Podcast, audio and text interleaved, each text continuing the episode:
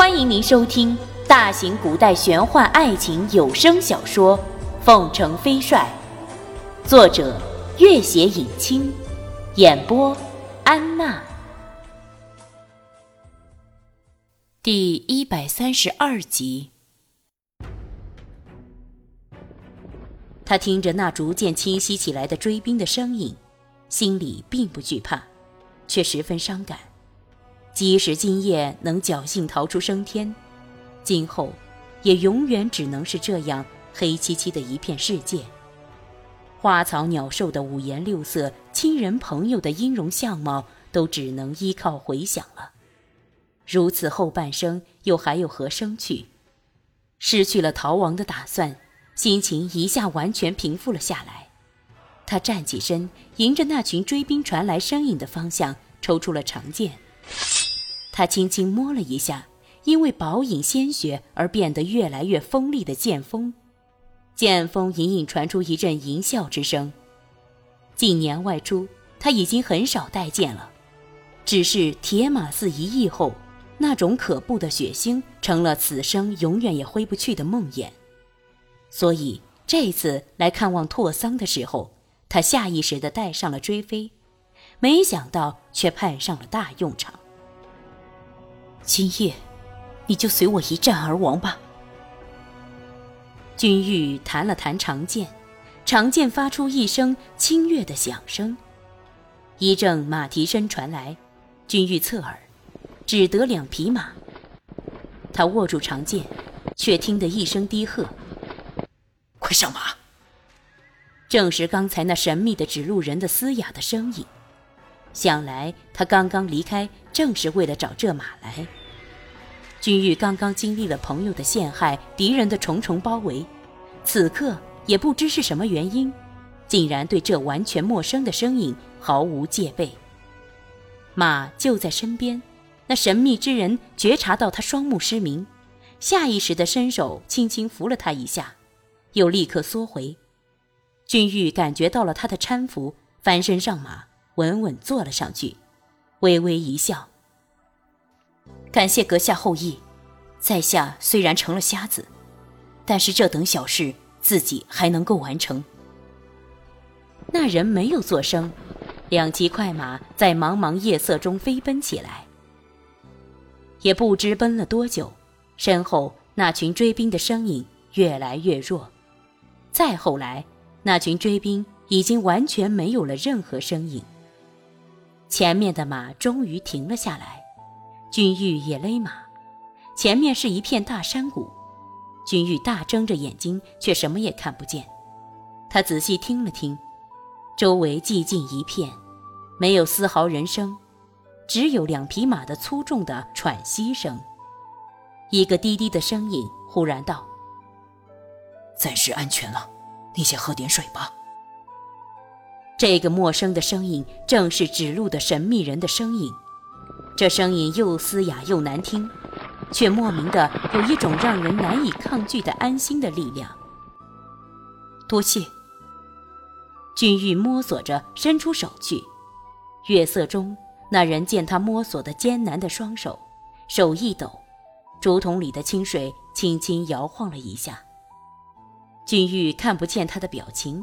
也看不见他原本戴了顶大大的斗篷，将整个头脸都遮住了。此刻，那人轻轻摘下了斗篷，扔在一边，他仍然看不见。他只是伸出手去，那人递过来的是一桶少少的清水和一块硬饼。君玉接过，喝了一大口水，又胡乱吞下了那块硬饼，身上总算恢复了几分力气。多谢阁下相救之恩，阁下是碰巧而已，无需介怀。君玉点了点头，那人轻轻松松一句碰巧，对自己来说却是天大的恩情。忽听得那嘶哑的声音又响起：“将这药服下。”君玉接过他递来的几颗药丸吞下，只听得“嗤”的一声。那人撕碎了什么，递了过来。缠在腰上。俊玉一言接过，将这似布非布的东西缠在了腰间受伤处。他所受的那处创伤虽然大，却并没有深入内脏，算不得很严重，休养一段时间就会痊愈。两骑马重新上路，马行得并不快，那人似乎怕颠簸了他的伤，一直不紧不慢地跟在他身边，几乎是和他并排而行。君玉听他简短地说过几次话，虽然他声音嘶哑难辨，但估计这人的年龄不会很大。于是他道：“在下君玉，这位大哥，可否告知姓名？”那人依旧不言不语地走在他身边，像充耳不闻一般。君玉见几番追问，他都不肯告知姓名，也不便继续追问。只是抬头看了看远方的一片漆黑，心里也一片茫然。他既不知道此人会带自己到哪里去，也不知道此刻究竟是黎明前最黑暗的时刻，还是黎明已经来临。对自己来说，今后就永远是这样漆黑的一片天地了吧？无论日出日落，花开花谢，自己是永远也看不到了。他记起怀里的花儿，心里不由得一阵心酸。走在身边的人似乎觉察到他的沉默和悲哀，抬起头，默默地看着他。君玉好一会儿才感觉到了自己的失常，茫然抬头四周看了看。此刻，东方的天空已经露出第一缕霞光，马行了一日，到得黄昏才停了下来。君玉听得一声清脆的鸟鸣，还有缓缓的流水，周围似乎有绿荫芳草的气息。他立刻明白，这是来到了一座湖边。他下马，那人又亲手轻抚了他一下，只是立刻就缩回了手，然后大步走了开去，也不知干啥去了。君玉瞧不见，问他估计也不会回答。便不再问他，自己随意走了几步。脚下的青草的气息扑鼻而来，君玉蹲下身子摸了摸这片草地，柔软而又青葱。他笑笑，慢慢坐了下去。坐了一会儿，忽然感觉到有人走近，他抬起头往感觉中的方向看去，只听得那个嘶哑的声音响起。你洗洗脸。触手，一个不知是什么器皿的东西里，竟然是温热的水。君玉浇了水洒在脸上。他在大漠亡命奔波快两天，早已满头满脸的尘土。此刻水洒在脸上，只觉得从未有过的舒畅淋漓。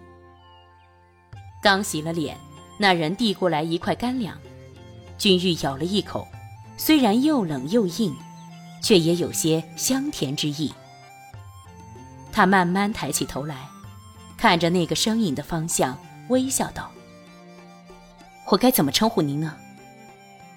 那嘶哑的声音道：“山野之人，无名无姓，你想怎么称呼就怎么称呼。”君玉见他始终不肯透露姓名，也不以为意，又深行一礼。大恩不敢言谢。那人淡淡道：“你不必谢我，我是恰巧路过，为你指路也只是举手之劳。”君玉微笑道：“若不是阁下相救，君某这次必定命丧大漠。”那人盯着他的眼睛，好一会儿才道：“看样子你的眼睛才失明不久，你如此本事。”怎会被人害成这样？这次在客栈碰到一位朋友，喝下他的毒酒，我运功不及，虽保住了功力，却将毒素全部逼到了眼睛里。君玉抬起头，看着远方的天空，双眼蒙蒙一片，也不知那是最后的一缕夕阳了。他长叹一声：“唉，今后，君母。”就是毫无用处的瞎子了。那人浑身一震，伸出手来，似乎想摸摸那双充满悲伤之意的失明的双眼，却终究还是缩了回来。过了好一会儿，才道：“真是人心叵测，你那位朋友为何要如此毒害于你？”俊玉摇了摇头：“他并不想害我的，他也是被逼的。”那人喃喃低语道：“你都到这等地步了，还肯替他人着想？”君玉沉默了一下，又道：“请问这是哪里？”“这是一座湖。”“是青海湖吗？”“不是，只是一座无名的小湖。”他失望的四处看看。“请问这里距离西宁府还有多远？”不太远，快马不过五天的路程。他想了想，自己只身离开是不可能的，目前唯一之计只得等弄影先生的消息。